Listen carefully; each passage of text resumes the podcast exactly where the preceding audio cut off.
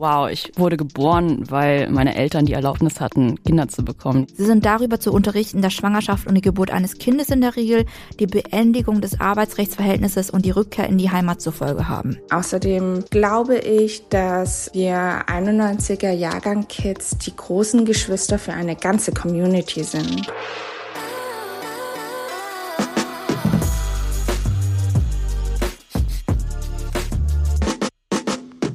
Xin chào các bạn và quý vị und herzlich willkommen zum Rise and Shine Podcast, dem Podcast für wir deutsche Geschichten und Perspektiven. Mein Name ist Mintu Tran, ich co-hoste diesen Podcast und bin ansonsten freie Hörfunkjournalistin, unter anderem hier für Media Cosmo. Und ich bin Vanessa Wu, die andere Hälfte von Rise and Shine und ansonsten Redakteurin bei Zeit Online.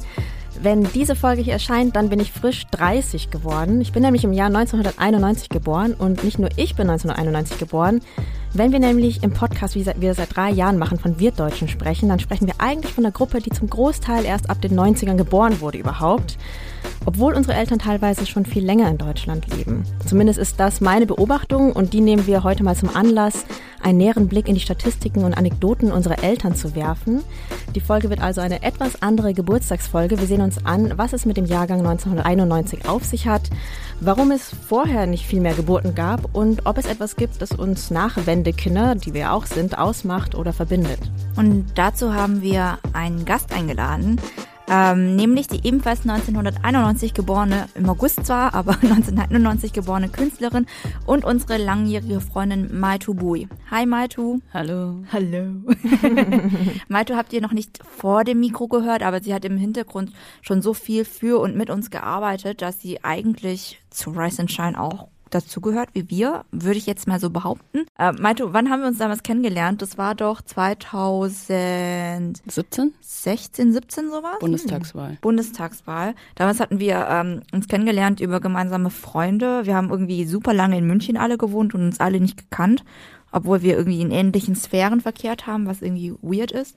Aber äh, dann haben wir zur Bundestagswahl so bei einem Demokratieprojekt mitgemacht. Wir haben eine Zeit lang sehr viel Zeit in einer Wohnung in Halle verbracht und haben äh, fast schon, ich würde mal sagen, irgendwie geschwisterliche Tendenzen entwickelt. Wir haben uns auch immer Schwester genannt. Und seitdem sind wir befreundet. Und dann habe ich sie Vanessa vorgestellt. Seitdem sind die auch befreundet. Seitdem sind wir auch befreundet, genau. So ging das dann. so einfach. So einfach. Das Weirde an dir, finde ich, Maito, ist, ähm, das finde ich ein bisschen so gemein, aber du kannst alles. Also das wirklich stimmt gut. nicht. Ich bin einfach nur sehr neugierig und lernfähig oder Ja. lernbegeistert. Lass ich mal ein bisschen sowas aufzählen, was du alles kannst. Ne? Nein.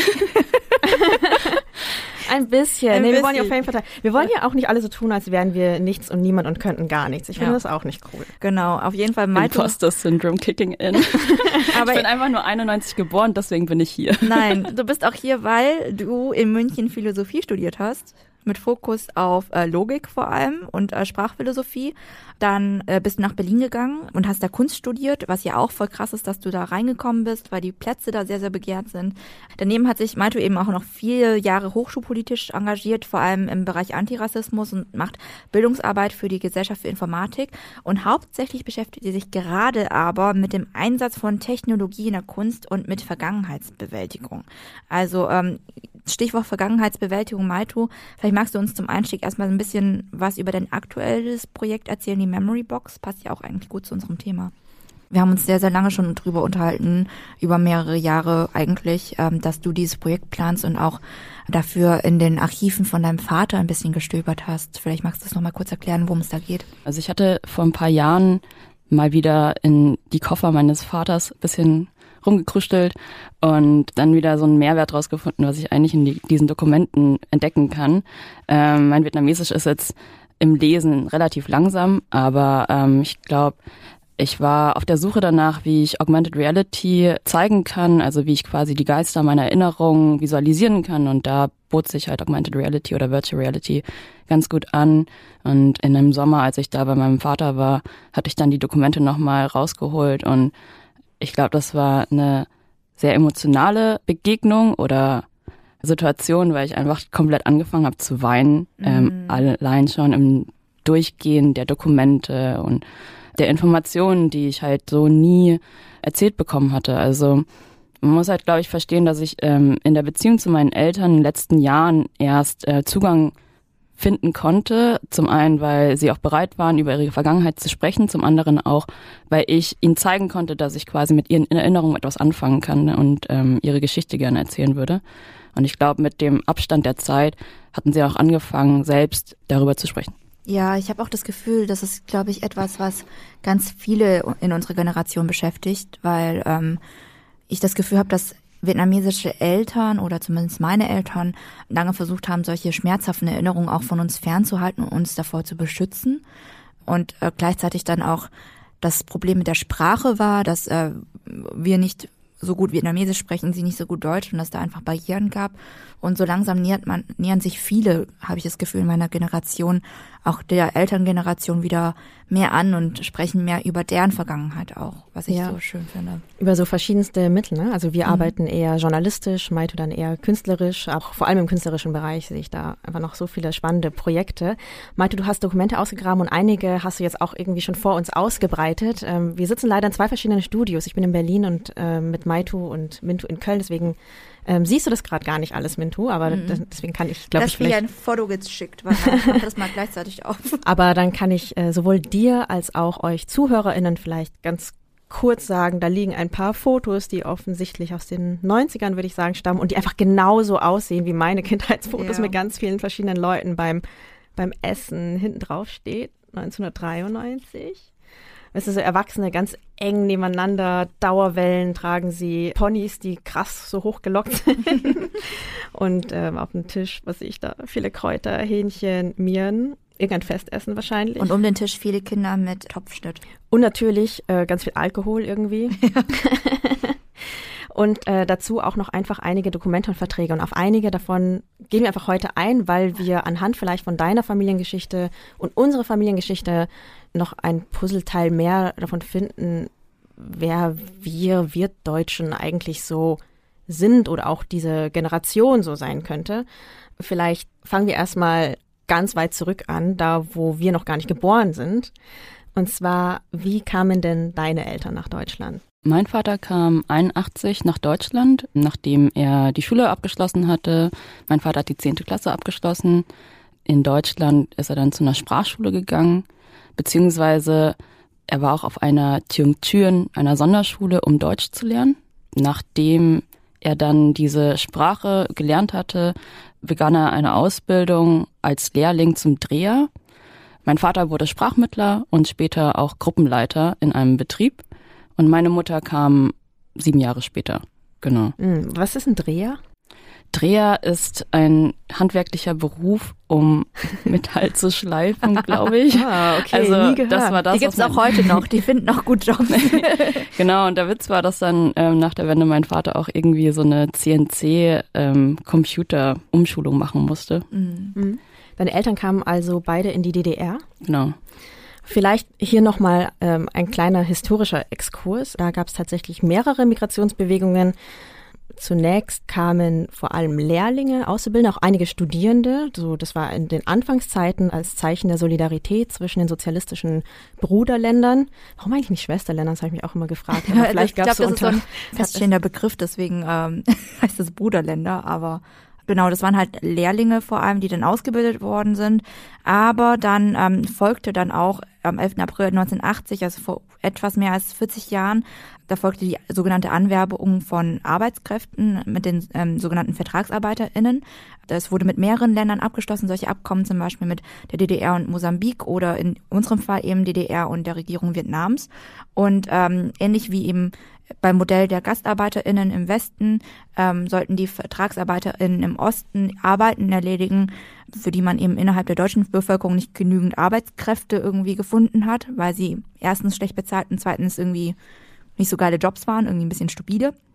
Und äh, genau, in dem Abkommen von 1980 steht eben, dass die Arbeitskräfte der Leichtindustrie zugeführt werden sollen, also einfach praktisch ein anderes Wort für, das ist einfach Arbeit, die keinen Spaß macht und einfach stupide Lohnarbeit, oder? Lohnarbeit. Nee, Lohnarbeit ist ja alles, wofür du Geld verdienst, theoretisch, oder? Ja, und sowas wir hätten auch so DDR-BürgerInnen gemacht. Also es waren schon so Dinge, die, glaube ich, heute auch viel durch Automatisierungen weggefallen sind. Also so kleine Dinge zusammenschrauben und so weiter. Also das war dann nicht mehr so der Gedanke, Leute wirklich auszubilden, sondern eben, ja, reine Arbeitskräfte zu finden. Aber Maitus Vater, hat sie gerade gesagt, kam eben als Auszubildender oder als Lehrling, also noch vor dieser VertragsarbeiterInnenzeit, aber auch in die DDR. Aber ich finde, da kann man auch ein bisschen unterscheiden, weil ich glaube, heute, wenn man zurückblickt, dann denkt man einfach nur an VertragsarbeiterInnen, aber selbst in der DDR gab es ganz unterschiedliche Strukturen, wie Leute gekommen sind. Mhm. Vielleicht ähm, das ist eine Riesengeschichte, die ganzen Abkommen mit den VertragsarbeiterInnen und so weiter, die wir jetzt hier gar nicht in aller Ausführlichkeit so behandeln und auch nicht in aller Ausführlichkeit deren Geschichten erzählen komplett. Ähm, wenn ihr euch für das Thema interessiert, wir werden ein paar Links in die Shownotes packen zu Projekten, die sich mit den VertragsarbeiterInnen beschäftigt haben. Da könnt ihr gerne nochmal nachhören, nachgucken und nachklicken. Genau, wir fragen uns in der Folge aber ja, äh, nicht welche Migrationsbewegungen es gab, sondern warum es eigentlich in den 90ern so richtig losging mit Kinderkriegen. Ich finde, dafür ist aber dieser Hintergrund ganz hilfreich zu wissen, weil die ganz grob gesagt waren die Boat People schon ein bisschen früher da und äh, die haben auch teilweise Familien gegründet, äh, beziehungsweise kamen sie auch mit Familien, so dass es natürlich auch in den 80ern zum Beispiel schon wirtdeutsche Babys gab. Aber die Gruppe der Boat People war einfach im Vergleich zur Gruppe der VertragsarbeiterInnen oder der ganzen Leute, die, die in die DDR gekommen waren, ähm, nicht sonderlich groß. Deswegen ähm, entstanden aus der Zeit auch nicht so viele Kinder. Wie viel genau, das wissen wir aber nicht. Aber äh, wir wissen ja, dass sie existieren und dass einige von ihnen auch unseren Podcast hören. An der Stelle ganz liebe Grüße. Bei den Leuten, die in die DDR gekommen sind, und das ist jetzt die größere Frage oder das größere Rätsel, ähm, dem wir uns hier annähern wollen, die haben oft gar nicht erst Familien gegründet. Also die sind ja auch schon seit den 80ern irgendwie da jung, auch in so einem Alter, wo man Familien gründet. Aber da gab es ganz wenig Kinder, beziehungsweise sind mir persönlich auch super wenige bekannt, die noch in der DDR geboren wurden. Meistens waren es Ausnahmen, ne? Und ähm, genau, wir fragen uns, warum war das so? Warum haben die VertragsarbeiterInnen in der, in der DDR oder zu Zeiten der DDR keine Kinder bekommen? Und ich glaube, da gibt's mehrere Gründe, die wir erstmal so alles ein bisschen aufdröseln wollen. Ne? Ähm, wir haben ja schon vorhin, als wir äh, die Vertragsarbeiter in Abkommen erwähnt haben, gesagt, die hatten Verträge. Also diese Verträge, die gingen in der Regel über vier Jahre. Das heißt, es war nur ein abgeschlossener Zeitraum, wo diese Menschen aus Vietnam dann nach in die DDR gekommen sind, nach Deutschland. Und ähm, da war auch überhaupt nicht vorgesehen, dass diese Menschen sich in die DDR-Gesellschaft integrieren. Also es war nicht nur nicht vorgesehen, sondern irgendwie auch nicht erwünscht. Es ähm, war nicht vorgesehen, dass man sich mit Deutschen anfreundet. Es war nicht vorgesehen, dass man sich irgendwie in die Gesellschaft eingliedert, irgendwie auch eine Familie gründet, Wurzeln schlägt in einem Ort. Ähm, und deswegen beinhalteten diese, äh, diese Verträge wohl auch einige Passagen zum Thema Familienplanung. Maito, du hast ja auch so ein paar Verträge da gerade rumliegen. Ne? Ähm, wie war das bei deinem Vater? Also ähm, hast, was hast du da rausgefunden? Ja, also ich habe den Arbeitsvertrag von meinem Vater, ähm, der 84 unterschrieben wurde. Das war quasi nach seiner Ausbildung zum Dreher. Das war eigentlich so eine Art Zeitpunkt seines Lebens, wo er sich hätte entscheiden können. Und mhm. zwar wurde ihm aufgrund seiner schulischen Leistungen angeboten, Studium an der TU Chemnitz zu machen zum Industriepädagogen. Die Idee war nämlich, mhm. ihn quasi nach Vietnam dann zu schicken, um ihn vor Ort in Vietnam bereits äh, Menschen ausbilden zu lassen. Also es war eigentlich die Idee, ihn theoretisch auszubilden, sodass er theoretische Lehre hätte betreiben können.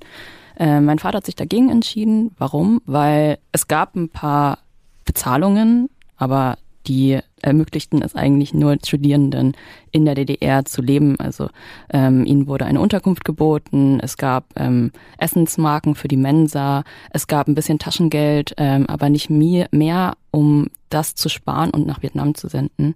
Entsprechend hat er sich dann entschieden, als Vertragsarbeitender dann quasi zu arbeiten und hat entsprechend eine Sprachmittlerausbildung gemacht äh, die Prüfung bestanden und ist dann quasi auch später dann Gruppenleiter geworden. Dein Vater war also zweimal insgesamt in der DDR? Nee, mein Vater war kontinuierlich in der DDR. Ah. Nur mit anderem Status. Genau, mit, äh, der Status änderte sich. Er hatte sogar mal beantragt, nach Vietnam zu reisen. Das war quasi bevor er meine Mutter kennengelernt hatte. Mhm. Und als er zurückkam, arbeitete er dann halt in einem anderen Betrieb als Gruppenleiter und Sprachmittler. Mhm. Und magst du vielleicht auch ganz kurz erklären, was Sprachmittler gemacht haben? Äh, genau, also SprachmittlerInnen waren dafür da, im Betrieb ähm, vietnamesischen Vertragsarbeitenden ähm, bei der Kommunikation zu unterstützen, auch mit ihnen zum Beispiel Besuche zum Arzt einfach zu machen, also mhm. wirklich da zu übersetzen, Probleme oder Konflikte irgendwie zu lösen im Betrieb. Und äh, im Betrieb, wo mein Vater war, ähm, gab es noch vier andere, auch weiblich gelesene Personen. Also ähm, das war relativ üblich, dass ähm, diejenigen, die halt irgendwie bessere Leistung hatten, auch zu GruppenleiterInnen quasi äh, befördert wurden, um dann eben diese Sprachbarriere mit aufzubrechen, die ja auch zu mhm. vielen Problemen, die wir später nochmal wahrscheinlich erläutern werden, geführt haben. Okay, aber dein Vater kam ja 81. Er hatte irgendwie viele Jahre DDR. Er kam mit relativ jung, oder? Wie alt war er da? Direkt nach der Schule? 20. 20, okay.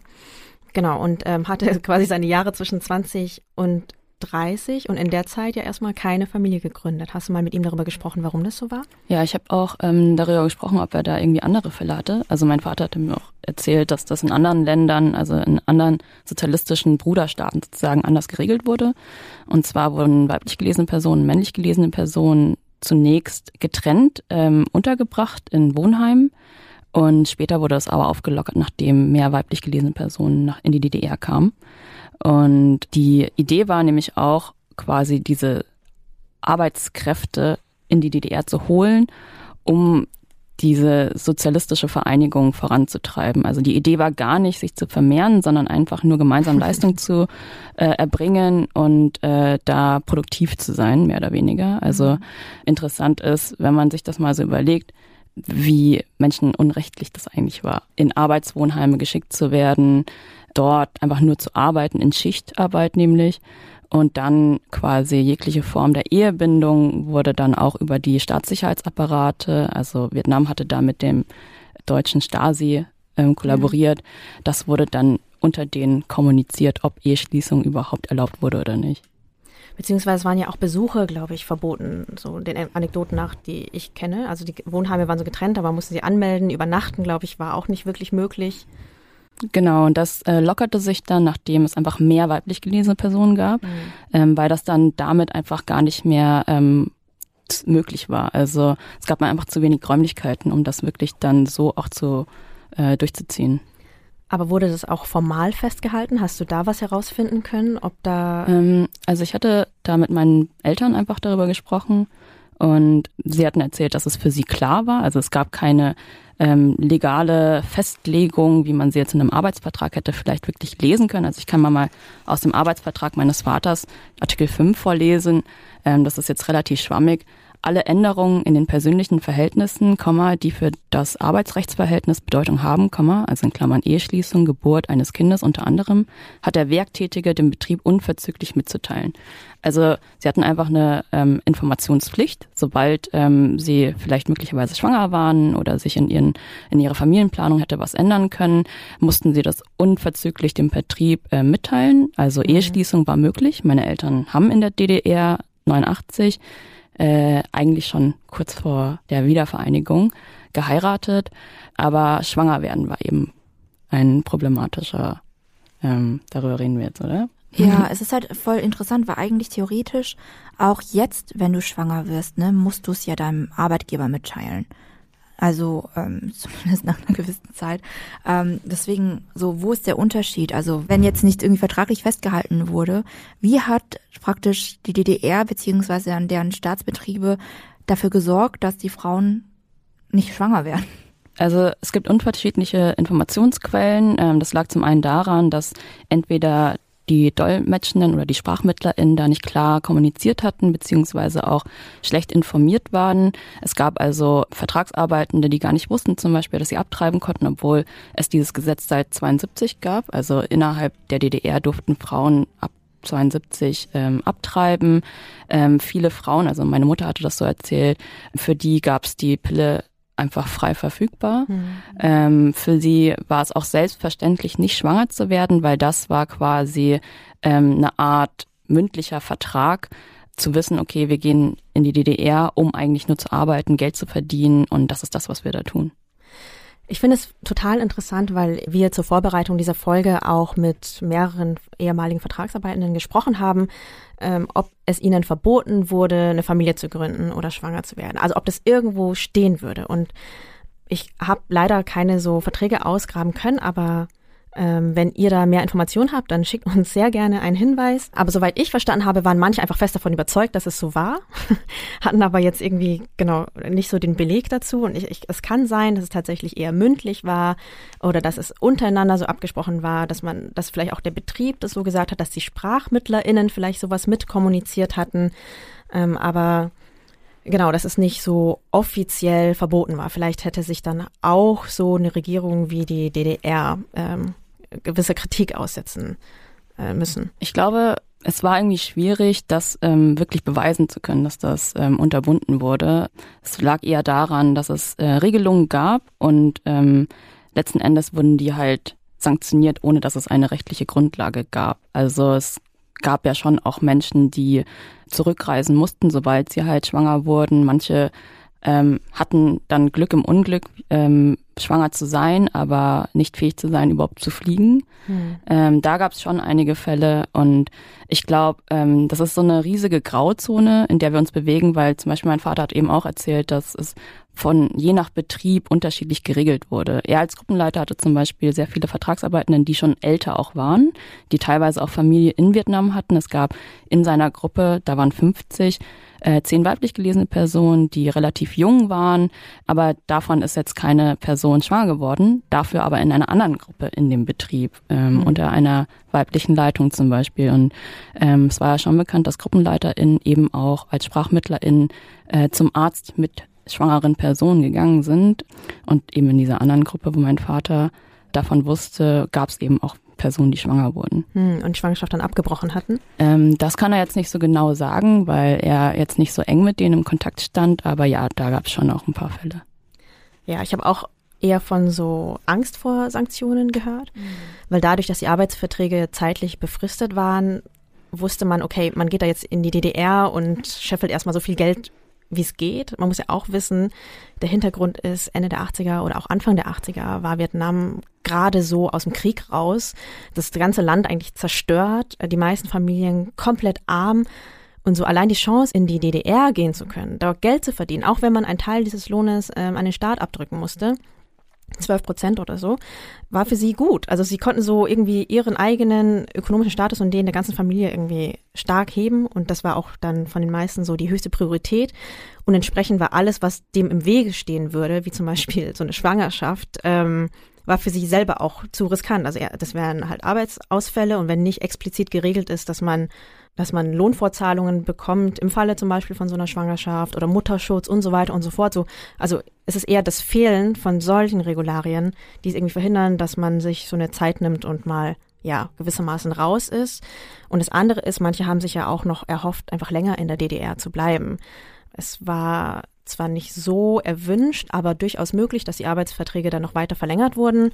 Und sie wurden nicht weiter verlängert, wenn man nicht ähm, ja eine gute Figur macht in Anführungsstrichen. Also es gab so verschiedene Gründe, mangelnde Arbeitsdisziplin, wenn man viel krank war oder irgendwas oder oder eben so eine Schwangerschaft, dass man sagte, nee, okay, du wirst jetzt ehrlich, äh, du wirst jetzt eher nicht verlängert. Oder wir sehen kein Potenzial in dir, da noch nutzend zu sein eigentlich für unsere Bruderschaft. Genau das war es nämlich, weil ich habe auch ein paar Dokumente noch gefunden, da hat zum Beispiel der Leiter der Abteilung ausländische Arbeitskräfte damals 1981 in einem Brief an das äh, Ministerium des Zuständigen in der DDR geschrieben, weiblichen ausländischen Werktätigen ist rechtzeitig überzeugend zu erläutern, dass sie den Anforderungen der produktiven und gleichzeitigen Qualifizierung nur dann vorgerecht werden können, wenn sie während ihres zeitweiligen Einsatzes in der DDR eine Schwangerschaft vermeiden. Hm. Also ähm, genau, also das scheint schon auch jetzt nicht gesetzlich festgesetzt zu sein, aber schon in offiziellen Papieren in DDR-Behörden ähm, die Übereinkunft gewesen zu sein. Das sollen aus den sozialistischen Bruderländern ähm, verschiedene Arbeitskräfte sein und vor allem äh, für ihre Arbeitskraft kommen und deswegen muss man denen erläutern, die sollen nicht schwanger werden. Hier steht auch noch Zitat, die Betriebe sind in Zusammenarbeit mit den Einrichtungen des Gesundheitswesens und den Leitungskadern des Delegierungslandes verpflichtet, die weiblichen ausländischen Werktätigen über die Möglichkeiten und Bedingungen zur Verhütung oder auch zum Abbruch von Schwangerschaften zu informieren. Sie sind darüber zu unterrichten, dass Schwangerschaft und die Geburt eines Kindes in der Regel die Beendigung des Arbeitsrechtsverhältnisses und die Rückkehr in die Heimat zur Folge haben. Also steht praktisch in diesem Schreiben drin. Hm. Wow. Es gab ja auch Antibabypillen, also Maite, du hast das auch erwähnt, aber ich habe das auch von mehreren anderen gehört, dass man beim Betriebsarzt oder bei der Betriebsärztin, zu der man sowieso gehen musste, wenn man irgendwo arbeitet, für Routineuntersuchungen, auch dort eben einfach die Antibabypille bekommen hat. Und die haben wohl auch sehr viele Frauen damals genommen. Man muss aber auch sagen, ich glaube, so eine Drohkulisse entsteht auch, weil die DDR auch sonst relativ restriktiv umgegangen ist mit Leuten, die keine gute Figur gemacht haben als ArbeiterInnen. Also es reichten auch schon längere Krankheiten oder selbst Arbeitsunfälle zum Beispiel, für die man ja dann wirklich irgendwann nichts mehr kann, um zurück nach Vietnam geschickt zu werden. So, das heißt, die, die da waren, denen war schon sehr bewusst, dass es sehr wackelig war, ihr ganzer Aufenthalt. Ich meine, ich glaube, was ich auch irgendwie sehr wichtig finde zu erwähnen, ist, man muss sich mal vorstellen, in was für einer Lage die DDR und damals ähm, das kommunistische Vietnam eigentlich waren. Letzten Endes basierte deren ökonomisches Streben auf einer Planwirtschaft. Letzt, mhm. Also es ähm, lief darauf hinaus, dass es, dass man eine soziale Ordnung irgendwie auch bewahren musste, dass alles irgendwie wie geplant sozusagen funktioniert und ähm, eine Schwangerschaft war eben halt nicht in der Planung, denn in einem Arbeitsvertrag, das vielleicht nur vier Jahre dauert, ist eine Schwangerschaft von neun Monaten mit irgendwie Mutterschutz und so weiter und allen Rechten, die ja damals auch einer Frau in der DDR damals ähm, zugeschrieben wurden, einfach unplanmäßig, hm. außerplanmäßig, auch ein wirtschaftlicher Verlust tatsächlich. Es ist einfach so, so bitter, irgendwie sich anzuhören, wie mit Menschen umgegangen wird, wie, ja. Wie Tiere einfach. Ja, die irgendwie so einen Nutzen bringen müssen, aber gleichzeitig ist es halt auch so in der sozialistischen Ideologie ein Stück weit eingeschrieben. Sorry, das mit den Tieren nehme ich auch zurück. Nicht nur in der sozialistischen, vielleicht auch in der kapitalistischen, dass irgendwie der Mensch sich äh, irgendwie der Wirtschaft, der Arbeitskraft unterzuordnen hat. Das fand ich schon finde ich schon immer krass. Ja, aber was ich auch ähm, trotzdem wichtig finde, äh, wenn man diese Perspektiven sich anschaut, ist, dass wir die einzelnen äh, Individuen, die in der DDR waren, nicht verklären als reine Opfer, weil alle, die in der DDR waren, freiwillig dort waren. Also sie sind schon bewusst hingegangen, um dort zu arbeiten und um Geld zu verdienen und nicht in erster Linie, um dort eine Familie zu gründen. Also das war irgendwie so nie Teil des ganzen Deals und auch, auch, auch eigentlich keine Hoffnung, weil das ja ganz klar von Anfang an zeitlich begrenzt war. Das war eine bisschen andere Situation als bei den GastarbeiterInnen im Westen. Und bei den Leuten, mit denen ich gesprochen habe, war das auch einfach eine krasse Chance, irgendwie so hinzugehen und es zu machen. Und die wollte man dann auch irgendwie gerne nutzen. Also es war dann nicht nur so, hm, jetzt dürfen wir keine Familie gründen, sondern eher, äh, wie schaffen wir uns das meiste aus dieser Zeit rauszuholen? Und dann war das auch irgendwie relativ klar. Also ich weiß auch nicht, ob GesprächspartnerInnen sich da eher zurückgehalten haben, gewissen Frust so auszuplaudern. Das ist ja auch jetzt nicht so vietnamesisch, finde ich, jetzt auch generell. Oder ob sie es nicht einfach wirklich so empfunden haben, dass das einfach nicht die Zeit war zum Kinderkriegen. Ich glaube, das Trauma kam ja auch später. Die Reise oder das ja, letzten Endes die Migration in die DDR war ja auch eine Migration in ein Vorbildsland. Also die DDR hatte ja für das sozialistische oder die, die kommunistische Partei ja auch irgendwo Vorbildscharakter und entsprechend ähm, hatten auch viele Menschen oder Vertragsarbeitende Angst, innerhalb der DDR schwanger zu werden, weil das in Vietnam oder bei der Familie wiederum bedeuten würde, dass sie ihr Gesicht verlieren würden. Also die Angst vor einer Demütigung innerhalb der Gesellschaft war auf jeden Fall auch ein Faktor, weswegen Frauen oder allgemein Menschen in der DDR nicht schwanger werden wollten. Hm. Ja, und dann ähm, habe ich noch irgendwie erzählt bekommen, dass ja nicht alle VertragsarbeiterInnen in der DDR überhaupt Single waren. Also es waren viele ziemlich junge Leute, aber auch durchaus ein paar ältere, die auch in Vietnam schon EhepartnerInnen hatten, teilweise auch sogar Kinder hatten. Und dann ja, war ein zusätzliches Kind in der DDR quasi nicht äh, das, was passieren sollte. Also ich habe auch Geschichten gehört von Affären und dann sind irgendwie doch Kinder entstanden, aber dann musste man sie irgendwie verheimlichen oder hat dann so ein Doppelleben geführt.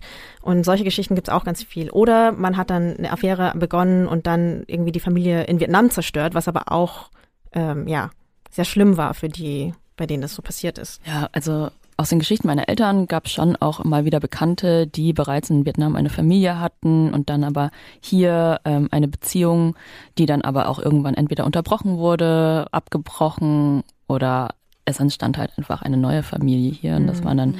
schon interessante Geschichten, die ich jetzt so nicht wirklich einordnen konnte, als kleines Kind natürlich. Und andererseits ähm, war eben das Interesse stark da, ähm, auch eine gewisse Verantwortung zu tragen für die Familie in Vietnam, sprich also auch für die Eltern, die Großeltern, die Geschwister. Zum Beispiel meine Eltern haben einen großen Beitrag dazu geleistet, dass meine Onkels und meine Tanten zur Uni gehen konnten, was meine Eltern selber nicht konnten, weil einfach mhm. ihre Familie zu arm war. Und ähm, das spiegelt sich auch wieder in ähm, Akten der Stasi, nämlich, dass ähm, aufgrund der Planwirtschaft das gar nicht gern gesehen wurde, dass vietnamesische Vertragsarbeitende teilweise alle Fahrräder aufgekauft hatten oder einfach so viele Güter also gekauft hatten, um die dann wiederum nach Vietnam zu schicken. Ja. Ähm, ganz spannend auch, also das ist jetzt das Jahr, wo du geboren bist, Mintu, 1993. Zwischen ähm, 1993 und 2014 hat sich gezeigt, dass ähm, das Bruttoinlandseinkommen Vietnams um sieben Prozent, also ganze sieben Prozent gestiegen ist und in diesen Jahren grob 100 Milliarden US-Dollar ähm, zurück ähm, überwiesen wurden nach Vietnam und zwar von ähm, Menschen aus der Diaspora, also Vietnamesen aus der Diaspora, haben so viel Geld ähm, erarbeitet, um das wiederum an ihre Familie in Vietnam zu schicken, um Vietnam aus dieser Nachkriegswirtschaftskrise wieder zurück zu befördern. Also das ist schon eine wahnsinnige Leistung. Also wenn wir auch überlegen, dass Vietnam ähm, sehr viel auch profitiert von Sozialhilfe von anderen Ländern, aber auch eben sehr viel Unterstützung bekommt von eben Vietnamesen aus der Diaspora. Mhm. Und das ist ja eine, tatsächlich eine Sache, die seitdem, ich würde sagen, diese Zeit hat so ein bisschen so einen Grundstein gelegt für das, was jetzt auch bis heute irgendwie nachwirkt, dass eben bis heute ein beträchtlicher Teil vom Bruttoinlandsprodukt in Vietnam einfach von den AuslandsvietnamesInnen praktisch äh, stammt. Also bis heute ist es so, dass sehr, sehr viel Geld von Leuten ähm, nach Vietnam geschickt wird, die eben ähm, nach draußen migriert sind. Ja, ich habe da auch ähm, nicht mehr ganz so aktuelle Zahlen von der Weltbank 2019 und demnach gehört Vietnam einfach auch zu den Top 10 ähm, Empfängerländer, ähm, was Remittances, so heißen diese Überweisungen von Leuten in der Diaspora. Also ja, ein Großteil des Bruttoinlandsprodukts äh, besteht daraus und zwar ähm, wurden 2019 in 16,7 Milliarden US-Dollar nach Vietnam überwiesen und das macht ein BIP von 6,5 Prozent aus. Also es ist auch danach noch ziemlich hoch geblieben, diese Zahl.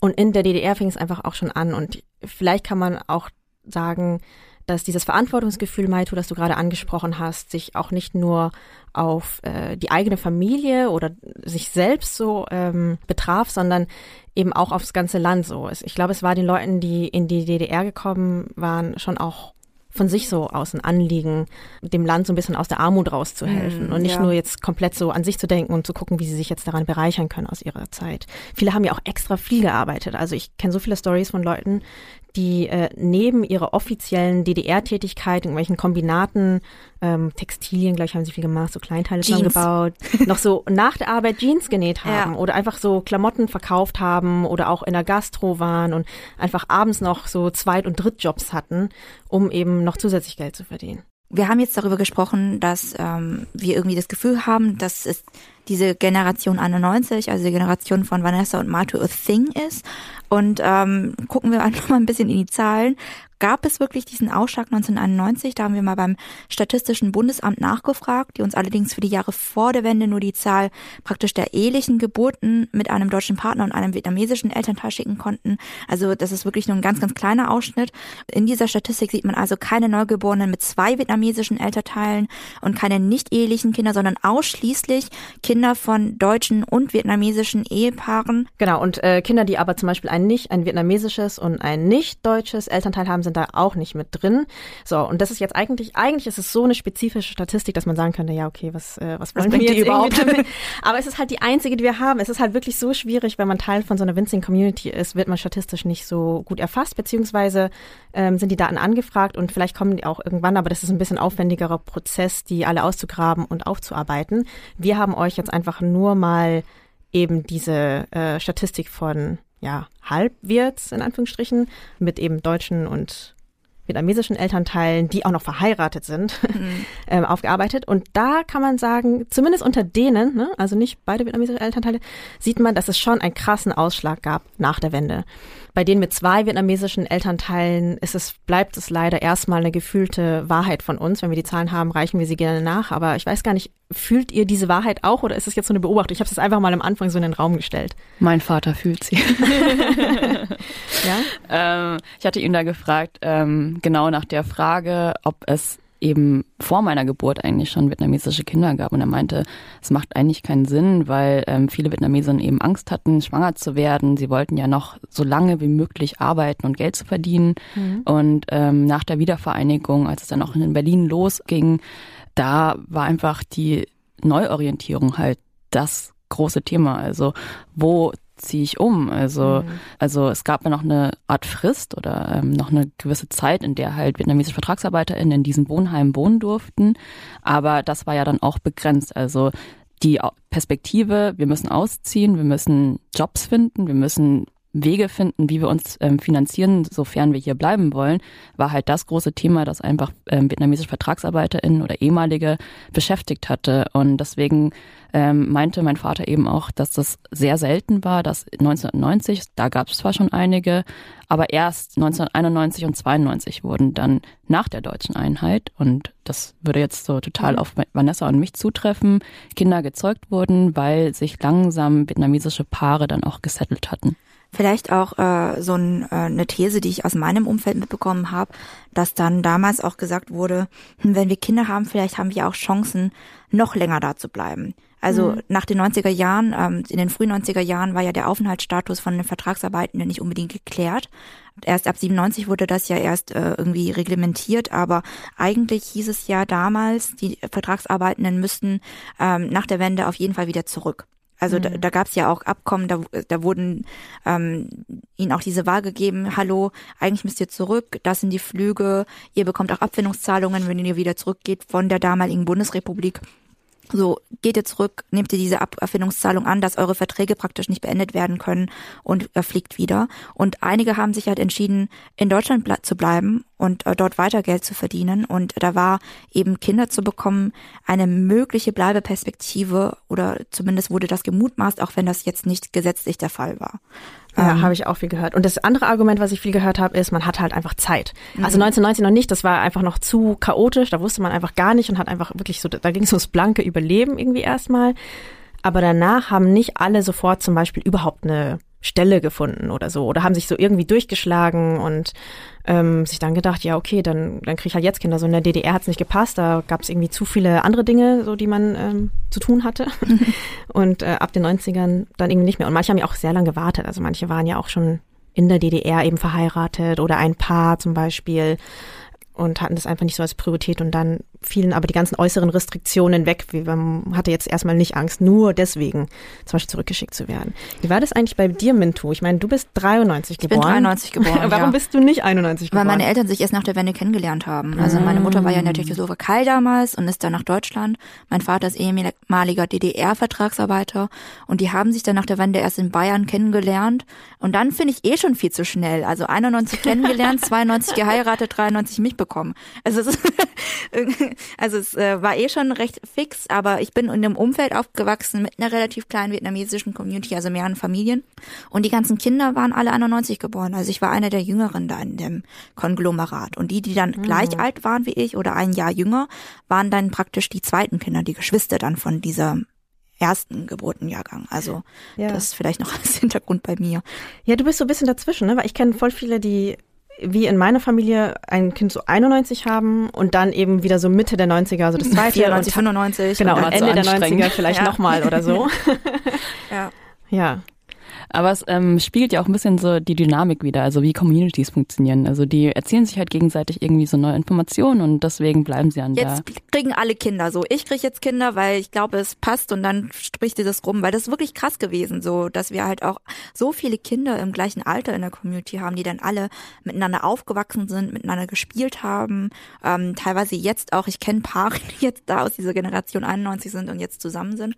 Also äh, das war schon ein krass prägender Teil so meiner Kindheit. Vor allem hat, hatte es auch gewisse Vorzüge, Kinder zu bekommen, weil ähm, es einem dann mehr, also mehr Zustand, mehr Gelder zu bekommen. Also meine Eltern haben Erziehungsgeld bekommen, mhm. ähm, sie haben Arbeitslosengeld bekommen. Mein Vater hat mehr Geld bekommen, indem er eben diese Umschulung gemacht hatte. Und deswegen war es halt eigentlich ähm, schon relativ sinnig, das auch zu tun. Also ähm, meiner Mutter standen dann 18 Monate Erziehungsgeld zu. Und ähm, dadurch, dass ich sehr hyperaktiv war als Kind, weil ich immer alles wissen wollte und tausend Fragen gestellt hatte, hatte sich eben meine Mutter oder beziehungsweise meine Eltern dazu entschieden, erst später wieder ein Kind zu bekommen, also fünf Jahre später. Du warst zu anstrengend. Ja, ich war wirklich sehr anstrengend, ähm, extremst nachtaktiv und ich glaube, das bin ich immer noch.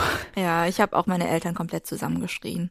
Aber es hat auch, es hat auch kulturell Sinn gemacht. Ich meine, wie viel haben wir für, also deine Eltern haben Sprachmittel, okay, aber meine Eltern konnten nicht so gut Deutsch und ich habe so viel einfach für sie dann irgendwie letzten Endes erledigt und die Integration in Anführungsstrichen ähm, vorangetrieben. Und mhm. ich glaube, das war halt auch oft so Rolle der Kinder, die dann irgendwie ähm, die Sprache besser sprechen, den Eltern alles erklären und sobald sie lesen und schreiben können, Papierkram erledigen und so weiter. Also es ist schon auch, auch den kleinen Geschwistern bei der Hausaufgabe helfen. Ja, voll. Und ich glaube, ein Begriff, den, den ich in der Schule gelernt hatte, war, dass wir so typische Schlüsselkinder sind. Also aus der Nachkriegszeit entstanden ganz viele Schlüsselkinder auch schon in Deutschland, die quasi einen eigenen Schlüssel mehr oder weniger hatten, um nach der Schule eigenständig nach Hause zu gehen, nicht abgeholt zu werden. Und das war ja bei uns genauso der Fall. Also ich weiß noch, dass ich meine Schwester zum Beispiel vom Kindergarten abgeholt hatte. Dabei war ich selber erst acht. ja. Ich habe noch einen Gedanken. Ähm, ich glaube auch, ähm, trotz allem, trotz dieser gewollten, so sozialistischen Politik und Ideal irgendwie als äh, Arbeiter dann, sind Vietnamesen immer noch recht kollektivistisch eingestellt. Und äh, dieses, dieser Gedanke, dass man eben gemeinsam Kinder erzieht in der Nachbarschaft, äh, ist zumindest bei mir in der Community äh, so recht verbreitet gewesen, dass dann äh, man gemeinsam auf die Kinder aufpassen konnte und sich Ressourcen teilen konnte. Und ich glaube, auch deswegen hat es einfach Sinn gemacht, alle gleichzeitig Kinder zu bekommen. Ich weiß auch nicht, ob das überhaupt kollektivistisch oder kulturell zu begründen ist, weil ja. in meinem Umfeld werden jetzt auch gerade alle schwanger oder kriegen Kinder und so weiter. Und ich denke mir schon, das, naja, das ist irgendwie ich glaube, das machen Menschen einfach so. Also ich, ich kann das persönlich nicht so gut nachvollziehen, aber irgendwie anscheinend, wenn die beste Freundin auch schwanger ist, warum nicht? Weil dann kann man zusammen schwanger chillen oder so. Ich glaube, das sind schon so Überlegungen, die es wirklich gibt. Ähm, ja, wir sind aber jetzt schon mitten in dieser Generation 1991. Ähm, wir haben gerade gesagt, wir sind zusammen aufgewachsen und ich frage mich, was ist es eigentlich noch, was uns irgendwie ausmacht, wenn wir uns einfach mal relativ isoliert diesen Jahrgang angucken? Maito, würdest du sagen, wenn wir uns einfach diesen Jahrgang angucken, sind wir eine Generation? Also gibt es irgendwas, was uns irgendwie besonders verbindet, ausmacht, unterscheidet von anderen? Oder findest du es recht willkürlich, so auf die Jahreszahl zu gucken? Ähm, also wir sind definitiv eine eigenständige besondere Subgruppe der Millennials. so viel ist klar.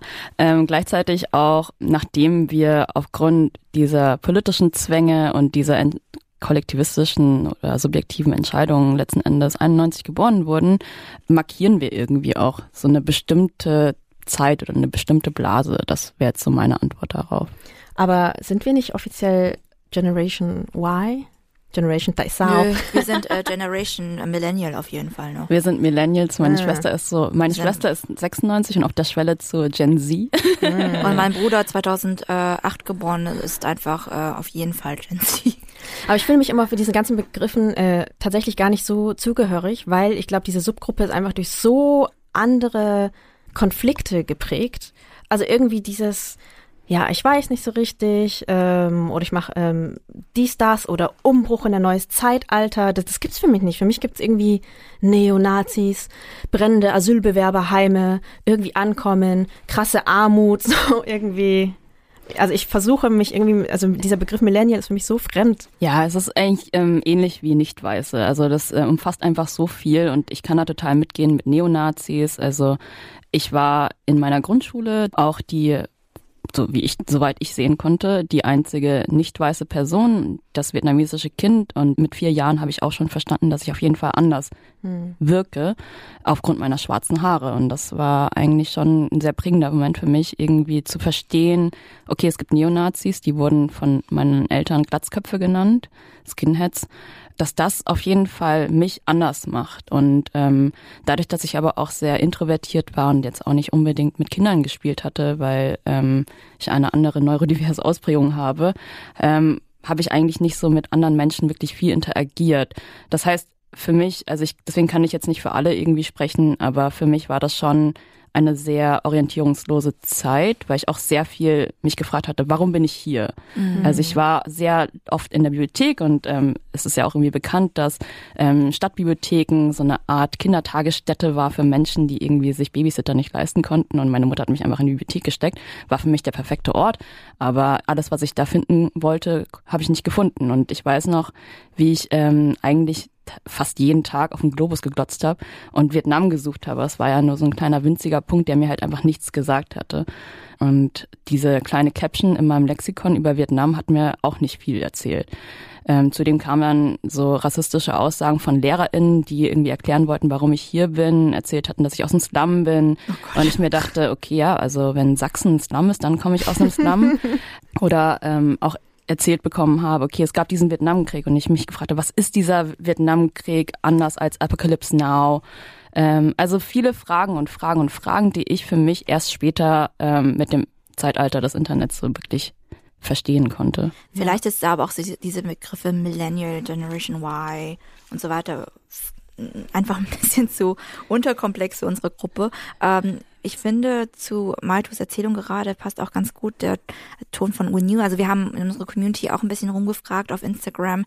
Ähm, gibt es Leute, die auch 91 geboren worden sind? Äh, wie seht ihr euch? Was habt ihr für Gedanken dazu?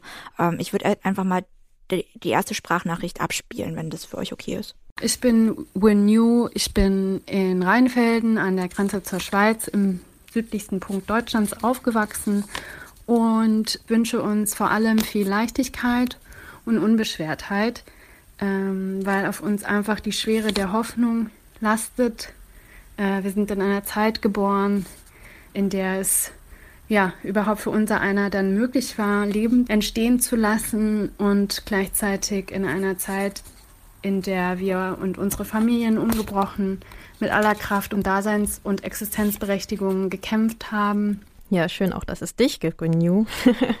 ich fand die Nachricht sehr ähm, schön, weil da so viele Punkte angesprochen werden. Das eine ist, dass äh, wir vielleicht so eine Generation sind, in der Leben überhaupt erst entstehen konnte. Das ist, glaube ich, so eine Sache, die hast du irgendwann mal angesprochen, Maitu, ich erinnere mich.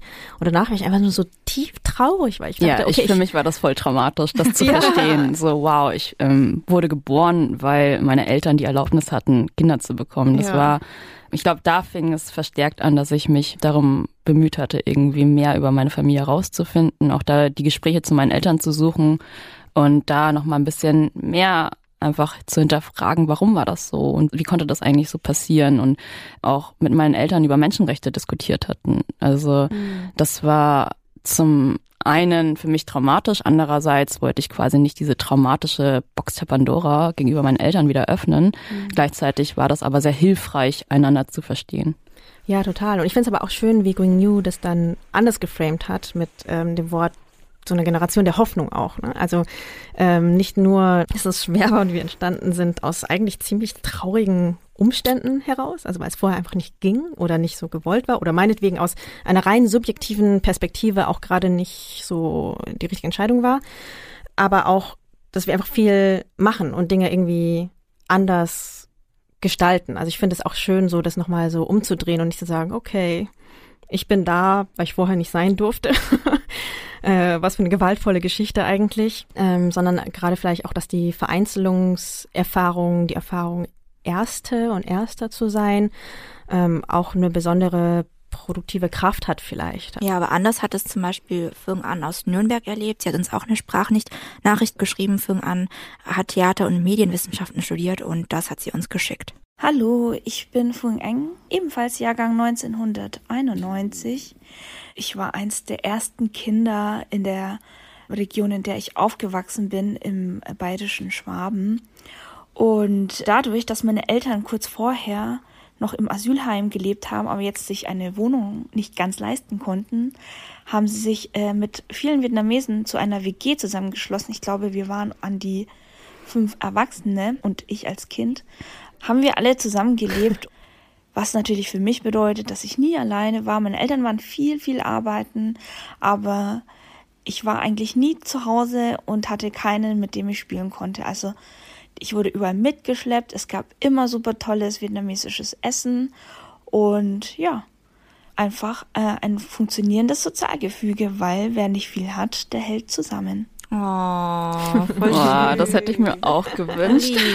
Das Lustige ist, also die Erfahrung von Phiang Anh, äh, das erste Kind irgendwie in einer Horde von vietnamesischen Erwachsenen zu sein, ähm, das kenne ich nur aus Erzählungen von Freundinnen von mir, die eben damals in Vietnam geboren worden sind und dann von den Eltern tatsächlich nachgeholt werden konnten aus Deutschland, also den Eltern, die dann VertragsarbeiterInnen waren in Deutschland.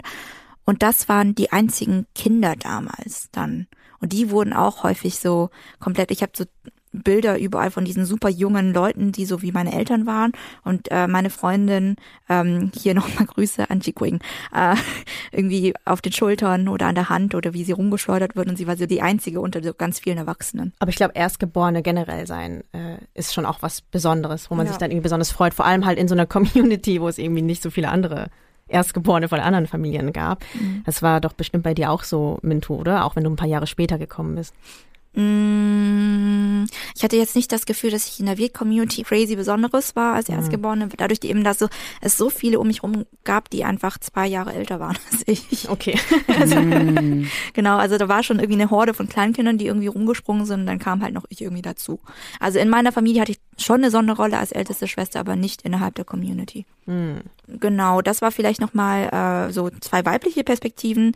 Wir haben ja ein bisschen das Problem, dass äh, wir ein bisschen meines Geschmacks nach zu wenig Männer irgendwie im Podcast haben, aber wir bemühen uns und hier ist auf jeden Fall ein Ton von Nah, der ist auf Instagram finanz-dojo Hallo, hallo, der Nam hier. Ich bin selber ein 90er-Jahrgang, was aber halt auch enorm auffällt, meiner Meinung nach, und halt vor allem in ländlichen Bereichen, ist halt, dass die Kinder, die 90 ähm, bis 93 geboren sind, in den meisten Fällen ein großes Bindeglied ähm, zwischen der Generation der Erwachsenen und der nachfolgenden Generation ist da diese äh, in den meisten Fällen doch sehr vietnamesisch äh, aufgewachsen sind.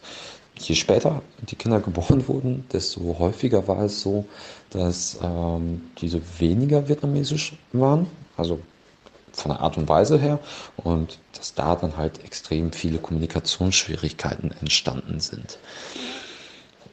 Dadurch bin ich jetzt bei mir in der Region, äh, ich bin einer der Ältesten da und werde dann relativ häufig auch von den jüngeren Generationen ab 94, 95, 96 als äh, Schlichter für äh, Generationskonflikte oder Culture Clashing dann verwendet. Wow, hartes Los. Aber kann ich nachvollziehen, das ist ja nicht nur eine kulturelle Sache, sondern auch sprachlich einfach. Also bei mir ist auch so, meine jüngeren Geschwister sprechen nicht so viel Vietnamesisch wie ich zum Beispiel. Ja, es ist, glaube ich, das, die Bürde von allen so ältesten Geschwistern, egal ob sie irgendwie vietnamesischen Hintergrund haben oder türkischen Hintergrund. Das habe ich schon öfters bei so Migrafamilien festgestellt, dass die älteren Geschwister da deutlich besser die Sprache sprechen. Ja, ähm, ich glaube, das liegt auch daran, dass zum Beispiel meine Familie dann aufgrund der Arbeitslosigkeit und aufgrund der mangelnden Jobmöglichkeiten im Ostdeutschland äh, in den Westen dann gezogen sind. Und mhm. dadurch hat es sich einfach nochmal krass zerstreut. Also ich weiß noch in meiner Kindheit, wir hatten dauernd irgendwelche Bekannte, irgendwelche Onkels, irgendwelche Tanten hatten immer bei uns mal Unterschlupf gefunden, um halt in Ostdeutschland einfach ähm, Arbeit zu finden.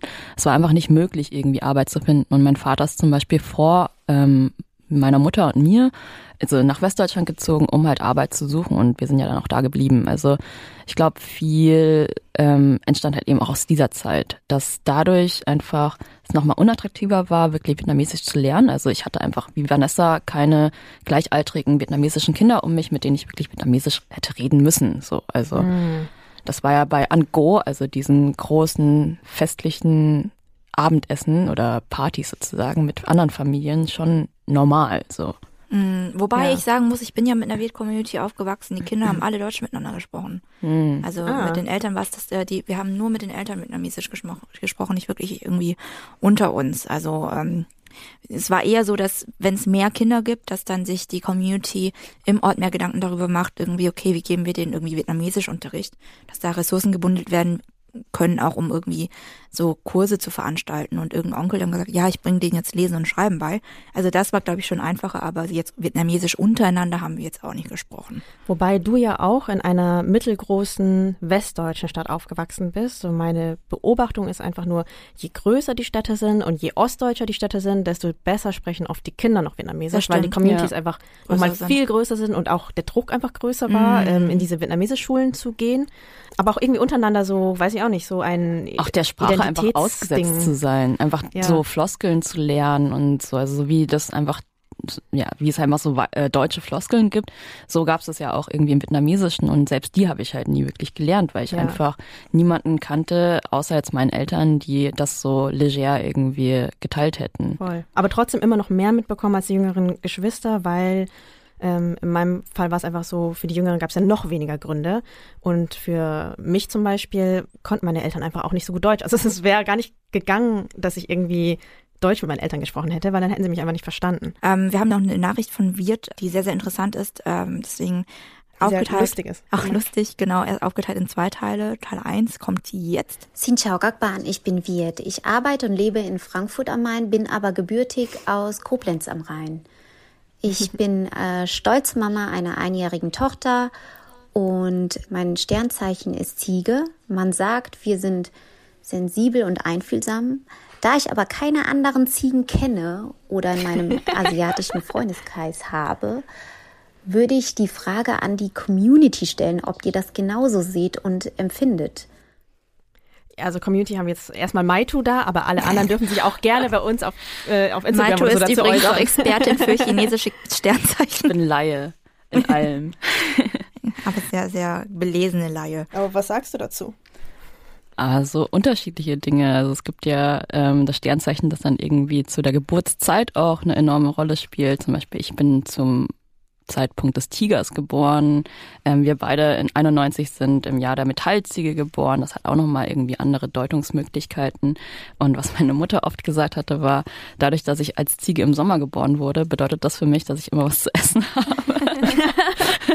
Also ich glaube, ähm, so diese intuitiven Interpretationen sind oft die nettesten. Und Wirt hat uns noch was mitgegeben. 1991 ist nicht nur mein Geburtsjahr, sondern auch ein Jahr voller neuer Hoffnung und ein Neuanfang für meine Eltern und mich gewesen, da sie damals im Sommer 91 den Mut aufgebracht haben, aus der damaligen Tschechoslowakei zu fliehen, um mir ein neues Leben zu ermöglichen. Und ich bin ihnen bis heute sehr, sehr dankbar dafür. Ah, voll spannend. Also ich glaube, 1991 war auf jeden Fall auch ein sehr wichtiges Jahr ähm, für die ehemaligen sozialistischen Staaten, weil ähm, mit dem Zerfall der Sowjetunion Vietnam ja noch mal isolierter war. Also es gab halt dadurch einfach noch mehr Gründe für die Dagebliebenen in Deutschland zu bleiben und alles Mögliche zu tun, tatsächlich auch ähm, so viel Geld wie möglich zu verdienen, wie sie eigentlich überhaupt nur in ihren Rahmen der Möglichkeiten erwirtschaften konnten, um das wiederum zurück nach Vietnam zu senden, das halt einfach sehr isoliert war 1991. Ja. Und es war auch so eine Bleibegeschichte. Also Mintu, bei dir war es ja auch so, äh, dass deine Mutter aus der Genau, Tschechoslowakei ja. kam. Meine kam tatsächlich dann aus Bulgarien. Äh, Meine Mutter war auch äh, dort Vertragsarbeiterin. Und ähm, ich, das gab es auch noch mal ganz viel. Also der Vollständigkeit halber, es gab nicht nur die VietnamesInnen in der DDR, sondern auch eben aus den anderen sozialistischen Staaten, die nach der Wende dann zum Beispiel nach Deutschland gekommen sind und Asyl beantragt haben, zum Beispiel, wie ähm, auch hier bei der Familie. Ähm, genau, was ich total schön fand in der Nachricht von äh, Wirt, dass sie eben ähm, ihre Eltern dafür gelobt hat, auch äh, oder na, im Nachhinein anerkennen kann, dass sie einfach eine Menge Mut aufgebracht haben, um nochmal innerhalb diese innerhalb von Europa aufzubrechen und die Tschechoslowakei zu verlassen. Das ist bei mir und meiner Mutter auch so, dass äh, meine Mutter mir damals erzählt hat, als sie ähm, sich entschlossen hat, nach Deutschland zu gehen und nicht zurück aus der Tschechoslowakei nach Vietnam, dass sie ja damals auch überhaupt nicht wusste, ob sie jemals noch Kontakt zu ihrer Familie wieder aufnehmen konnte, war, dass sie dann ja in verfeindetes Land gegangen ist, ähm, also ein demokratisches Land. Und mhm. ähm, diese ganzen Unsicherheiten und da auch noch diese ganzen unsicheren Perspektiven, die sie hatten, ähm, finde ich total wichtig, nochmal drüber zu reden. Und äh, vielleicht auch nochmal abschließend zu unserer Generation. Wirklich, wie schön es nochmal ist, dass wir wirklich dieses Bindeglied sind zwischen vielleicht auch dieser Gesellschaft und unseren jüngeren Geschwistern zu unseren Eltern, weil wir ja jetzt auch ähm, irgendwie anscheinend die sind, die viel dazu sprechen und dazu recherchieren, wie es unseren Eltern damals ging, ähm, was unsere Generation damals gemacht hat. Ähm, genau, einfach diese Vermittlungsarbeit machen fand ich irgendwie schön. Und auch zum Beispiel die Arbeit, die du machst, Malto. Deswegen an der Stelle danke, danke, danke. Schön, dass ihr alle existiert. Alles Gute zum Geburtstag. Nachträglich oder auch äh, jetzt dann an alle, die dieses Jahr 30 werden. Genau, wir hoffen, ihr habt irgendwas in dieser Folge daraus äh, mitgenommen. Ich fand es super spannend, einfach in diese DDR-Familienpolitik einfach nochmal zu gucken und einfach auch nochmal zurückzublicken. So, was haben wir einfach in 30 Jahren auch einfach geschafft? Ich finde es tatsächlich auch schön und auch wirklich krass zu sehen, was unsere Eltern so geleistet haben. Wir hören uns wieder in der nächsten Folge. Dazu eine kleine Ankündigung. Wir werden im Dezember keine ganz neue Folge veröffentlichen, sondern was anderes. Seid gespannt und machen stattdessen eine kleine Weihnachtspause. Ihr hört uns also wieder im Januar, immer am vierten Dienstag im Monat. Hört aber trotzdem im Dezember nochmal zu unserer Pausenfolge rein, weil das ist wirklich schön und sehr, sehr wichtig. Genau. Genau. Also, vielen Dank, Maitu, dass du zu uns hier ins Studio gekommen bist und so viel über dich und deine Eltern und eure Familiengeschichte erzählt habt. Danke, ähm, dass ich da sein durfte. Habe mich gefreut, endlich mal so digital mit euch zu sprechen. Und äh, ja. wenn Maitu, du bald neue Ergebnisse hast zu deiner Arbeit, wenn du das was veröffentlichst, wir werden es auf jeden Fall bei uns auf Instagram posten. Also wenn ihr da uns noch nicht folgt, dann folgt uns auf jeden Fall auf unserem Instagram-Kanal einfach Rise and Shine auf Instagram. Genau. Yay. Macht's gut. Kommt gut ins neue Jahr. Ciao. Tschüss. So, die Folge ist noch nicht ganz vorbei. Wir haben so viele schöne Sprachnachrichten von vielen wirtdeutschen HörerInnen aus der Generation 91 bekommen, die wir euch auch nicht vorenthalten wollen. Deshalb jetzt zum Ende nochmal einspielen. Viel Liebe und bis zum nächsten Jahr. Mein Name ist Lilly Obermeier, geborene Nguyen. Und ich bin ebenfalls im Jahr 1991 auf die Welt gekommen. Und woran ich auch auf jeden Fall denken muss, wenn ich an unsere Generation denke, sind die ganzen verschiedenen historischen Ereignisse. Wir haben den 11. September miterlebt, wir haben die Einführung des Euros miterlebt, wir haben den Tod von Diana in der Form auch miterlebt. Viele, viele Dinge, die ziemlich irre sind, die jüngere Generationen so nicht wahrgenommen haben. Hi, ich bin Marina. Ich wurde auch 1991, dadurch, dass meine Eltern gerade erst nach Deutschland gekommen sind, konnten sie kein Wort sprechen. Wir haben zu Hause nur Vietnamesisch geredet.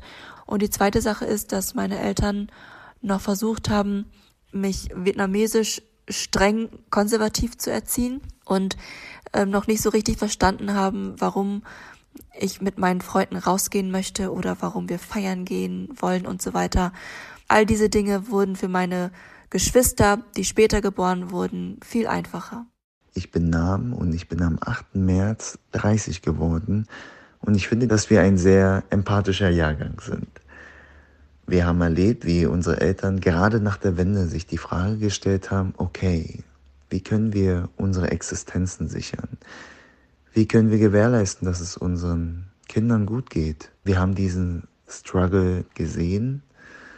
Viele unserer Eltern haben sich in die Selbstständigkeit begeben und einfach aus diesen wenigsten Mitteln, die sie hatten, einfach das Bestmöglichste für uns rausholen. Hi, ich bin Laura.